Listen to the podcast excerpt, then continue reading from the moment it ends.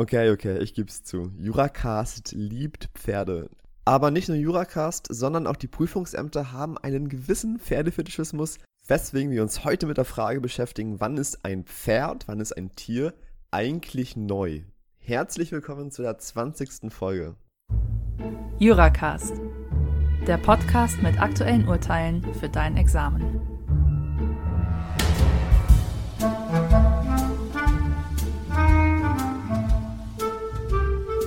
Hi, mein Name ist Cenk, ich bin Doktorand aus Berlin und die heutige Folge ist eine besondere Folge und zwar findet sie in Kooperation mit der Christian Albrechts Universität zu Kiel statt. Was genau bedeutet das? Wir werden das Urteil wie gehabt darstellen und ein Habilitant der Universität Kiel, Dr. Florian Jozzo, wird zu diesem Urteil einen Background liefern. Das bedeutet, er wird einen dogmatischen Background zu den im Urteil aufgeworfenen Fragen geben und gegebenenfalls ein, zwei Worte dazu verlieren, wie man das auch anders hätte lösen können. Diese Backgrounds werden in Zukunft öfter stattfinden und sollen an dem Donnerstag veröffentlicht werden, nachdem die Urteilsbesprechung durch uns erfolgt ist. Diese Urteils-Backgrounds sollen ausschließlich von Professorinnen und Professoren und Habilitantinnen und Habilitanten angefertigt werden und sollen euch dabei helfen, das Urteil wirklich zu verstehen, insbesondere für den nicht unwahrscheinlichen Fall, dass ein Urteil etwas abgewandelt wird. Der Urteils-Background zu dieser Folge kommt am 23. April 2020. So, genug gelabert, kommen wir zu dem Urteil.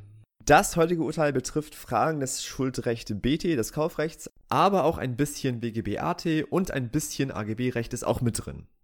Es wurde entschieden am 9.10.2019 und besprochen beispielsweise in der Life in Law Februar 2020, in der RÜ März 2020 sowie in der JA März 2020. Außerdem findet ihr dieses Urteil auch in der App Jurafuchs verarbeitet. Dort könnt ihr, wenn ihr der visuelle Typ seid, das Urteil noch einmal anders aufarbeiten.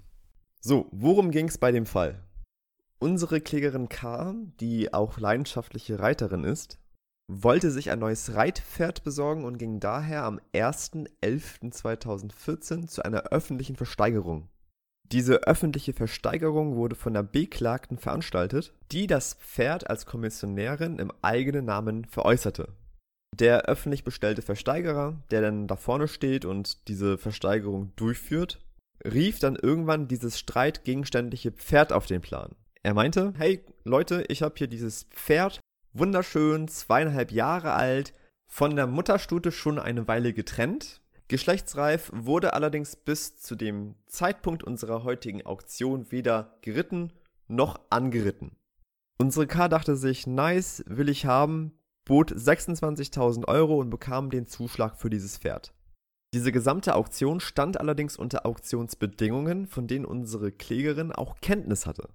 So stand in unserer Auktionsbedingung Nummer 1, dass die Mängelrechte des Käufers drei Monate nach Gefahrübergang verjähren. In der Auktionsbedingung Nummer 2 stand, dass diese Befristung dann nicht gilt, soweit Ansprüche betroffen sind, die auf Ersatz eines Körper- und Gesundheitsschadens wegen eines vom Verkäufer zu vertretenen Mangels gerichtet oder auf grobes Verschulden des Verkäufers oder seiner Erfüllungsgehilfen gestützt sind. In solchen Fällen, so die Klausel, gelte die gesetzliche Frist. Zunächst freute sich K. allerdings sehr über ihr neues Pferd und bekam es schließlich Anfang 2015 übergeben. Zwischen Oktober 2015 und dem Frühjahr 2016 versuchte K. dann dieses Pferd anzureiten, was nicht so ganz funktionierte, weswegen dann die Klägerin das Tier zum Tierarzt brachte, der dann meinte, das Pferd leide unter einigen unheilbaren Erkrankungen, die es unreitbar machten. Diese Erkrankungen waren schon vor der Auktion vorhanden, waren allerdings weder für die Klägerin noch für den Beklagten ersichtlich. Daher erklärte die Klägerin am 11.10.2016 den Rücktritt vom Kaufvertrag und forderte den Beklagten zum 21.10.2016 auf, den Kaufvertrag rückabzuwickeln. Wir erinnern uns, das Pferd wurde übergeben Anfang 2015. Der Beklagte sagte, nö, mach ich nicht, guck auf die Auktionsbedingung Nummer 1. Dort steht, und das hast du selbst gelesen, die Rechte des Käufers verjähren drei Monate nach Gefahrübergang. Ich berufe mich auf Verjährung. Unsere Frage ist, hat die Klägerin einen Anspruch auf Rückzahlung des Kaufpreises Zug um Zug gegen Rückgabe und Rückübereignung des Pferdes? Was ist das Problem? Das Problem dieses Falls ist, ist dieses Pferd neu? Und warum stellt sich diese Frage? Das hat etwas mit der Verjährungsklausel unserer Auktionsbedingung zu tun. Denn die Wirksamkeit dieser Auktionsbedingung hängt davon ab, ob das Pferd eine neue Sache ist oder eine gebrauchte Sache ist. Insbesondere geht es dabei um Vorschriften aus dem Verbrauchsgüterkauf, darauf kommen wir alles noch, und aus dem AGB-Recht. Der Anspruch der Klägerin gegen den Beklagten könnte sich ergeben aus 346 Absatz 1, dem Rückwehrschuldverhältnis, in Verbindung mit 437 Nummer 2, 326 Absatz 5, 323. Wir brauchen zunächst einen wirksamen Kaufvertrag zwischen der Beklagten und der Klägerin. Gemäß der Paragraphen 433, 90a Satz 3. Warum 90a Satz 3? Na, weil Tiere keine Sachen sind, aber wie Sachen behandelt werden. Hier haben wir die Besonderheit, dass das Pferd im Rahmen einer öffentlichen Versteigerung veräußert wurde. Und während Verträge normalerweise durch Angebot und Annahme zustande kommen, kommt bei einer Versteigerung der Vertrag durch Gebot und Zuschlag zustande. Siehe 156 Satz 1. Da die Klägerin den Zuschlag erhielt, kam zwischen dem Beklagten und der Klägerin ein Kaufvertrag zustande, also 433 plus. Eine Rücktrittserklärung der K haben wir auch, die kam am 11.10.2016. Dann brauchen wir ein Rücktrittsrecht. Dieses Rücktrittsrecht könnte folgen aus 437 Nummer 2, 323, 326 Absatz 5. 326 Absatz 5, weil das Pferd unheilbar krank ist und unser Beklagter keine göttliche Kraft besitzt, irgendein Lebewesen wieder durch Handauflegen heile zu machen. Und der Nacherfüllungsanspruch im Wege dann nach Besserung nach 439 Absatz 1 Alternative 1 deswegen unmöglich ist. 275 Absatz 1. Das gleiche gilt für eine Nachlieferung, weil wir bei einem Pferd grundsätzlich, es sei denn, es ist was anderes vereinbart, eine Stückschuld haben. Der BGH spricht auch von der sogenannten naturgesetzlichen Unmöglichkeit bei Tieren. Wir brauchen also einen unbehebbaren Sachmangel bei Gefahrübergang nach 434, 446 und wenn man ganz genau sein möchte, noch 90a, weil die Vorschriften eigentlich nur für Sachen anwendbar sind. Wir bedienen uns wieder unserem Dreischritt, also wir gucken, ob es einen subjektiven Mangel gab, also eine Beschaffenheitsvereinbarung nach 434 Absatz 1 Satz 1 das kommt nur in eindeutigen Fällen in Betracht, das ist hier nicht der Fall. Für einen Sachmangel nach 434 Absatz 1 Satz 2 Nummer 1 muss nach der ständigen Rechtsprechung des BGH die vertraglich vorausgesetzte Verwendung über eine bloße Beschaffenheit der Kaufsache hinausgehen, um diese strengen Voraussetzungen des 434 Absatz 1 Satz 1 unserer Beschaffenheitsvereinbarung nicht zu unterwandern. Da die Erkrankung eines Pferdes zu dessen Beschaffenheit gehört, ist auch nach 434 Absatz 1 Satz 2 Nummer 1 der Sachmangel abzulehnen. Der Sachmangel ist allerdings nach 434 Absatz 1 Satz 2 Nummer 2 anzunehmen, weil unser Pferd aufgrund dieser Krankheit keine Beschaffenheit aufweist, die bei Pferden, zumindest in dieser Preisklasse von 26.000 Euro, üblich ist. Außerdem konnte unsere K berechtigterweise erwarten, dass sie ein Pferd bekommt, das nicht an dieser Krankheit leidet, das sogenannte Kissing Spine Syndrom, falls es irgendwen interessiert. Dieser Sachmangel war auch unbehebbar, weil, wie wir gerade schon erwähnt haben, eine Nachlieferung wegen der Stückschuld eines Tieres ausscheidet, grundsätzlich ausscheidet. Klammer auf, es sei denn, die Parteien wollen das. Das war beispielsweise der Fall in unserem vorherigen Pferdeurteil. Und eine Nachbesserung des Pferdes, also Heile machen, mangels göttlicher Fähigkeit unseres Beklagten ebenfalls ausscheidet. Da sich unser Pferd auch nicht mehr reiten ließ, ist dieser Mangel auch nicht unerheblich gemäß 326 Absatz 5 Halbsatz 2, 323 Absatz 5 Satz 2.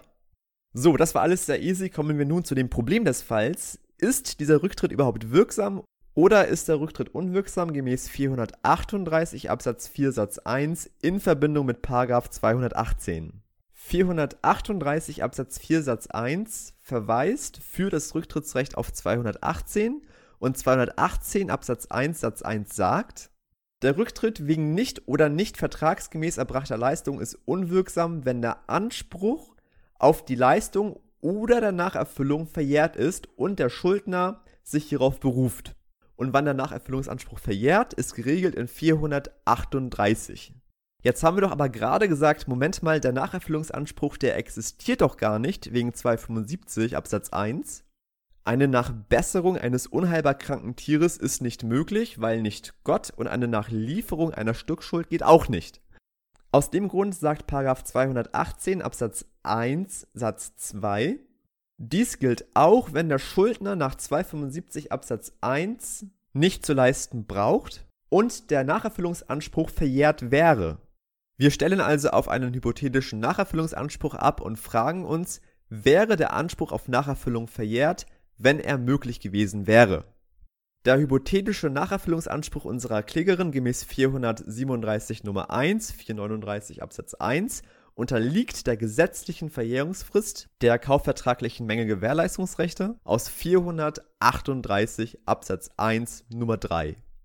Diese beträgt zwei Jahre und beginnt gemäß 438 Absatz 2 mit der Ablieferung der Sache. Abgeliefert wurde das Pferd bei unserer Klägerin Anfang 2015. Der Rücktritt erfolgte im Herbst 2016, also grundsätzlich wurde der Rücktritt innerhalb der Verjährungsfrist erklärt.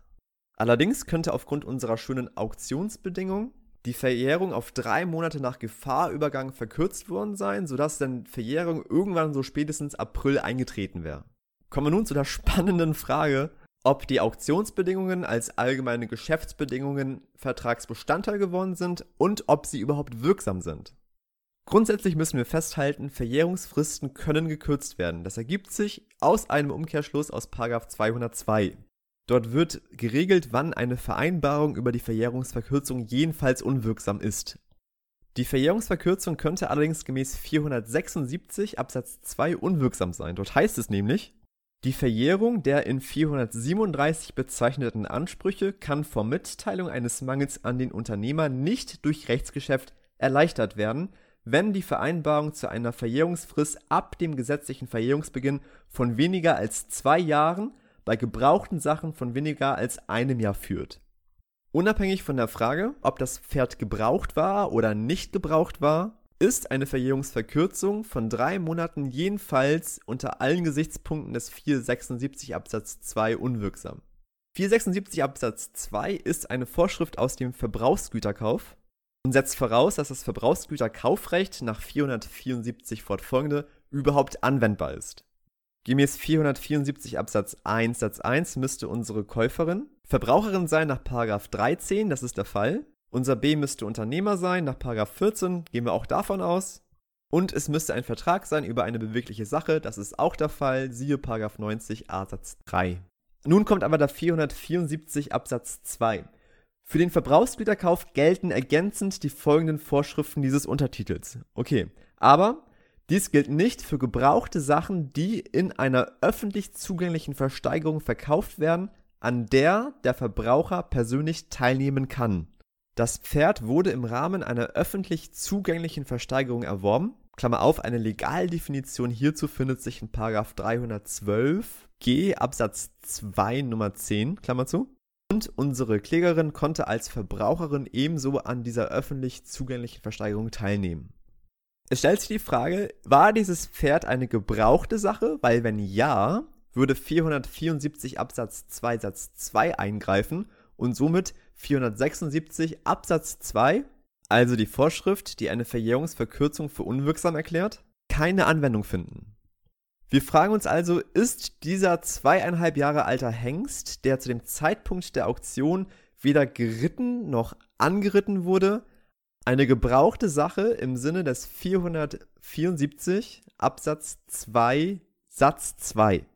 Einige Stimmen in der Literatur sagen, dass Tiere kurz nach der Geburt, etwa bereits mit der Nahrungsaufnahme, eine gebrauchte Sache darstellen, weil sie nur ein sehr schwer beherrschbares Sachmängelrisiko in sich tragen. Wenn ich beispielsweise einen original verpackten Laptop habe, kann ich davon ausgehen, dass es alles noch sehr funktioniert. Das Sachmängelrisiko ist relativ gering.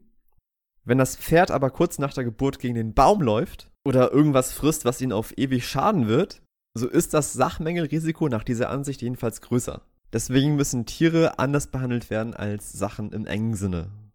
Der BGH sagt, nee, das ist nicht so. 474 Absatz 2 Satz 2 ist gemäß 90a Satz 3 auch auf Tiere anwendbar und es wäre ein bisschen witzlos, wenn alle Tiere immer gebraucht sind. Entsprechend muss man auch bei Tieren differenzierter zwischen neu und gebraucht unterscheiden. Der BGH sagt, und ich zitiere, es sind also nicht solche Tiere als gebraucht anzusehen, die nur mit dem in ihrer Existenz wurzelnden Lebens- und Gesundheitsrisiko behaftet sind, nicht aber mit Risiken, die typischerweise durch Gebrauch entstehen. Es müssen also abseits der normalen Lebens- und Gesundheitsrisiken noch weitere Umstände hinzutreten, damit ein Tier als gebraucht angesehen werden kann. Allerdings ist ein Tier auch nicht erst dann gebraucht, so der BGH, wenn es einer bestimmten mit einer Abnutzungsgefahr verbundenen Verwendung zugeführt worden ist. Oder übersetzt in normal bedeutet das, ein Tier ist nicht erst dann gebraucht, wenn es als Reitpferd oder als Zuchtpferd eingesetzt wurde. Auch wenn das Tier den lieben langen Tag auf der Wiese chillt, nichts tut und vollkommen von seinem Eigentümer in Ruhe gelassen wird, kann es trotzdem als gebraucht anzusehen sein. Der BGH verweist also auf einen altersbedingten Abnutzungsprozess, dem auch ein ungenutztes Tier unterliegt. Der BGH äußerte sich in diesem Urteil auch erstmals zu der Frage, ob biologische Veränderungen des Tiers das Tier zur gebrauchten Sache machen können. Der BGH sagt, anders als bewegliche Sachen unterliegen Tiere während ihrer gesamten Lebenszeit einer ständigen Entwicklung und Veränderung ihrer körperlichen und gesundheitlichen Verfassung. Diese körperliche und gesundheitliche Verfassung wird beeinflusst einerseits von den natürlichen Gegebenheiten des Tiers, also beispielsweise das Alter und die individuellen Anlagen, aber auch von der Haltung des Tiers, also von dessen Ernährung, Pflege und Belastung. Ein Indikator unter mehreren ist eben auch das Alter. Der BGH sagt, es gibt keine eindeutige Grenze dafür, wann das Tier gebraucht ist und wann es neu ist, vielmehr bedarf es einer umfassenden Würdigung der Einzelfallumstände. In dem vorliegenden Urteil kam der BGH zu dem Entschluss, dass das Tier gebraucht war und dafür wurden folgende Argumente aufgezählt. Erstens, mit zweieinhalb Jahren war das Tier bereits geschlechtsreif. Deshalb war das Tier Verletzungs- und Gesundheitsgefahren ausgesetzt, etwa durch, ich zitiere, triebgesteuertes Paarungsverhalten unerfahrener geschlechtsreifer Junghengste. Außerdem war das Tier bereits von der Mutterstute abgesetzt, weswegen es eine gewisse eigenverantwortliche Entwicklung durchlaufen ist und dadurch etwa schädliche Nahrung zu sich nahm oder einfach nur unzureichend bzw. fehlerhaft ärztlich behandelt wurde. All das wirke sich erhöhend auf das Sachmängelrisiko aus, weswegen der BGH zu dem Entschluss kommt, dass das Pferd nicht mehr neu ist, sondern gebraucht. Die Vorschriften der 474 fortfolgende finden aufgrund des 474 Absatz 2 Satz 2 keine Anwendung. Wir kommen also zum Ergebnis, dass die Verkürzung der Verjährung nicht gemäß 476 Absatz 2 unwirksam ist. Bei dieser Auktionsbedingung handelt es sich außerdem um allgemeine Geschäftsbedingungen nach 305 fortfolgende. Dass es eine AGB ist und dass sie auch wirksam einbezogen wurde, davon gehen wir jetzt aus. Fraglich ist allerdings, ob die Verkürzung der Verjährungsfrist auch einer Inhaltskontrolle standhält. Nach 309 Nummer 8b Doppel-F ist eine allgemeine Geschäftsbedingung unwirksam, wenn eine Bestimmung, durch die bei Verträgen über neu hergestellten Sachen die Verjährung von Ansprüchen gegen den Verwender wegen eines Mangels in den Fällen des 438 Absatz 1 Nummer 2 erleichtert oder in den sonstigen Fällen eine weniger als ein Jahr betragende Verjährungsfrist ab dem gesetzlichen Verjährungsbeginn erreicht wird. Allerdings gilt auch hier, das streitgegenständliche Pferd ist keine neue Sache, deswegen ist 309 Nummer 8 auch nicht anwendbar. Das Klauselverbot aus 309 Nummer 7 also Haftungsausschluss bei Verletzung von Leben, Körper, Gesundheit und bei grobem Verschulden, steht unserer Klausel ebenso nicht entgegen, weil die vorgestellte Klausel Nummer 2 solche Ansprüche ausdrücklich von der abgekürzten Verjährung ausnimmt. Der BGH geht ebenso kurz auf das Transparenzgebot aus 307 Absatz 1 Satz 2 ein und sagt, auch verstoße diese Klausel nicht gegen das Transparenzgebot, weil die Auktionsbedingungen des Beklagten sämtliche Schadensersatz- und Gewährleistungsansprüche denselben Regeln unterstellen. Also für all diese Ansprüche gelte die gleiche Verkürzung der Verjährung und deswegen sei die Regelung nicht intransparent. Zum Schluss geht der BGH auf die Frage ein, stellt diese Klausel vielleicht eine unangemessene Benachteiligung im Sinne des Paragraphen 307 dar? Nach 307 Absatz 1 Satz 1 ist die Klausel unwirksam, wenn sie den Vertragspartner entgegen den Geboten von Treu und Glauben unangemessen benachteiligt. Das ist nach 307 Absatz 2 Nummer 1 beispielsweise der Fall, wenn die Bestimmung von einem wesentlichen Grundgedanken des dispositiven Rechts abweicht. Der BGH sagt allerdings, es gibt nun mal im Gesetz die Möglichkeit, dass der Verkäufer unter bestimmten Voraussetzungen die Gewährleistungsrechte beschränken kann oder sogar ausschließen kann und somit prägt diese Möglichkeit das gesetzliche Leitbild. Unangemessen benachteiligt nach 307 Absatz 2 Nummer 1 wird unsere Klägerin damit durch diese Klausel nicht. Nach 307 Absatz 2 Nummer 2 stellt eine Klausel dann eine unangemessene Benachteiligung dar, wenn die Klausel, ich zitiere aus dem Gesetz, wesentliche Rechte und Pflichten, die sich aus der Natur des Vertrags ergeben, so einschränkt, dass die Erreichung des Vertragszwecks gefährdet ist. Der BGH sagt, dadurch, dass der Beklagte die Gewährleistungsfrist nur auf drei Monate verkürzt hat und nicht sämtliche Rechte ausgeschlossen hat, stellt die Klausel das Erreichen des Vertragszwecks nicht ernsthaft in Frage. Außerdem sprechen, so der BGH, ebenso die Begleitumstände, die nach 310 Absatz 3 Nummer 3 ebenso zu berücksichtigen sind, gegen eine unangemessene Benachteiligung. Einerseits war der Beklagte nicht der Eigentümer des Pferdes, sondern nur der Kommissionär. Er hatte also nicht wirklich ein spezielles Bild von dem Pferd. Er hat also ein berechtigtes Interesse daran, seine Haftungsrisiken so gering wie möglich zu halten. Außerdem hätte die Klägerin ja die Möglichkeit gehabt, das Pferd unmittelbar nach der Versteigerung untersuchen zu lassen und eine Verjährungshemmung zu erwirken, entweder durch Verhandlung nach 203 oder auch durch das Einleiten eines selbstständigen Beweisverfahrens nach 204 Absatz 1 Nummer 7. Zwischenergebnis also auch keine Unwirksamkeit nach 307 Absatz 1 Satz 1 in Verbindung mit Absatz 2. Was ist unser Ergebnis? Das Ergebnis ist, der hypothetische Nacherfüllungsanspruch wäre verjährt. Unser Beklagter hat sich auch auf diese Verjährung berufen. Der Rücktritt ist gemäß 438 Absatz 4 Satz 1, 218 Absatz 1 Satz 1 in Verbindung mit Satz 2 verfristet und damit unwirksam. Endergebnis also, unsere Klägerin hat keinen Anspruch gegen den Beklagten auf Rückzahlung des Kaufpreises Zug um Zug gegen Rückgabe und Rückübereignung des Pferdes nach 346 Absatz 1 in Verbindung mit 437 Nummer 2, 323, 326 Absatz 5. Das war das Urteil, was nehmen wir daraus mit? Die Unterscheidung zwischen gebraucht und neu trifft das Gesetz an verschiedenen Stellen, unter anderem nach 309 Nummer 8 oder auch 474 Absatz 2 Satz 2. Und wie immer sollten wir uns fragen, ja, warum ist das so? Der Gesetzgeber hat dort eine gewisse Wertung getroffen. Er sagt, dem Verbraucher sollen Haftungserleichterungen zugutekommen, wenn dieser gebrauchte Sachen verkauft, weil aus einer objektivierten Käufersicht es klar ist, dass gebrauchte Sachen ein höheres Sachmängelrisiko tragen als neue Sachen. Zweitens nehmen wir mit, dass bei der Unterscheidung zwischen neu und gebraucht bei Tieren oder bei Pferden man nichts pauschal sagen kann, weil es immer auf den Einzelfall ankommt. Das Tier ist jedenfalls nicht schon nach der Geburt gebraucht. Außerdem kommt es nicht nur darauf an, ob das Tier bereits für seinen Zweck benutzt wurde, also ob das Tier bereits als Reitpferd angeritten wurde oder geritten wurde, sondern das Tier kann auch durch eine lebensaltersbedingte Steigerung des Sachmengenrisikos als gebraucht angesehen werden.